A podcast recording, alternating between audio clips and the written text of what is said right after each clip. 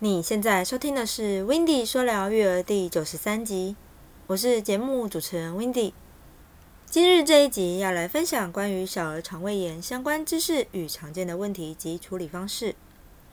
w i n d y 会强烈建议本身若身为照顾者的你，这篇文章一定对你有所帮助。那我们来开始认识吧。在什么样的情况下才叫做腹泻、肠胃炎呢？其实呢，腹泻需与平常的大便形式次数做比较。婴幼儿腹泻是指一大便所含水分有明显增多的现象；二出现黏液或颜色有所改变；三大便次数比平常增多等情况。在正常情况下，不喂母奶或婴儿配方的宝宝大便又是如何的呢？可能便便会呈稀便状，且带点酸味，颜色大多都会呈现漂亮的黄色。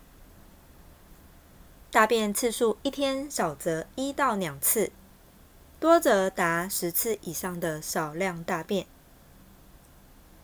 只要小宝宝能吃、能玩、能睡，脸色红润，表情正常，体重稳定增加，这样的大便形式便是正常的。就不能算是腹泻哦。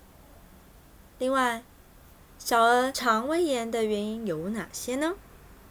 两大常见的原因：一和饮食有关，食物中毒或者是食物过敏；牛奶冲泡的太浓，乳糖吸收不良或者是副食品添加的不当。二、感染疾病，包含病毒或细菌等引起的肠胃炎。这时呢，要禁止给予油、奶、冰、甜的食物。再说一次，要禁止给予油、奶、冰、甜的食物。最常引起小儿腹泻的感染原因是什么呢？每年在台湾造成婴幼儿急性腹泻的感染原因，大多是轮状病毒及诺罗病毒，其他如腺病毒、沙门氏杆菌也很常见。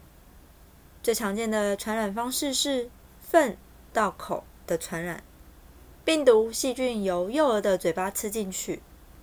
轮状病毒的症状通常先有一到两天的厉害呕吐和轻微发烧，呕吐现象稍微缓解后，紧接着会逐渐出现严重的水泄，一天可拉五到十次左右的水水便便，大便也会有很重的酸臭味。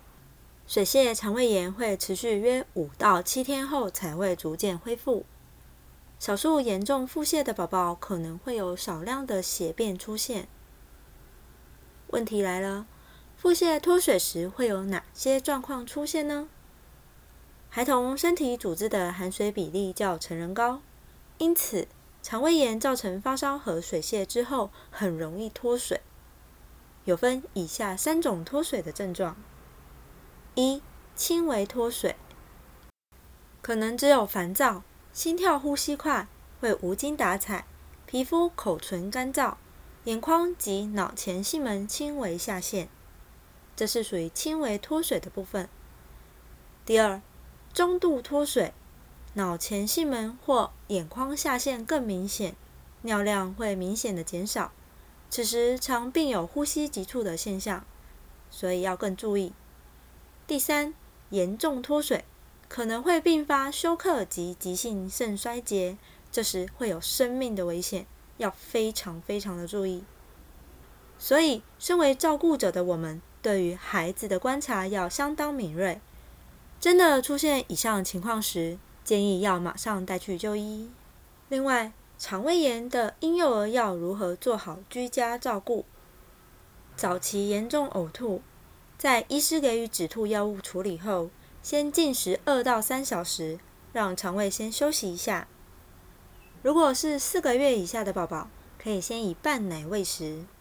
所谓的半奶，指的是全奶一半的浓度，也就是依照正常的水量，奶粉量减半冲泡配方奶，每次给予的奶量不宜太多，建议少量多餐。建议少量多餐。比每次大量的好。腹泻时可用米汤替代奶类，它的蛋白质含量十分低，故不宜长期食用。开始吃固体食物时，以清淡为原则，减少油脂量。那有什么东西是可以吃的呢？比如熬烂的稀饭、白吐司、面条都会是不错的选择，或者选用不含乳糖配方奶粉。另外，还可以给予益生菌，帮助肠内有利菌的生长，抑制有害菌的活动，加强恢复肠道功能。另外，还有人问。肠胃炎的婴幼儿可以补充运动饮料吗？答案是不可以的。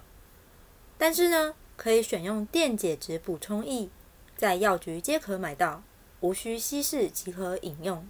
那为何不能让婴幼儿补充运动饮料呢？因为运动饮料的糖分过高，会加剧腹泻情况，加上稀释后电解质的含量可能会不足，反而达不到补充电解质的目的。以至于越喝越拉的情况，那还不如不给。所以介绍完关于小儿肠胃炎的相关问题后，相信你已收获满满。不要小看今日所学到的东西。当然，我们都希望孩子们都能健健康康。但倘若真的有遇到此情况了，自己也能知道如何正确处理，帮助孩子得到更妥善的照顾。促使早日康复的重要关键。最后，还要送一句话给所有的照顾者们：若遇到此问题，请不要慌张，冷静用正确方式处理即可。祝福孩子们都能健健康康。如果你想听到更多关于育儿职场学、育儿访谈、育儿影剧等内容，欢迎你到 Apple Podcast 上给我五颗星，并留下你的心得。下一集我们要来听听 Wendy 分享育儿影剧，那我们下周日见喽，拜拜。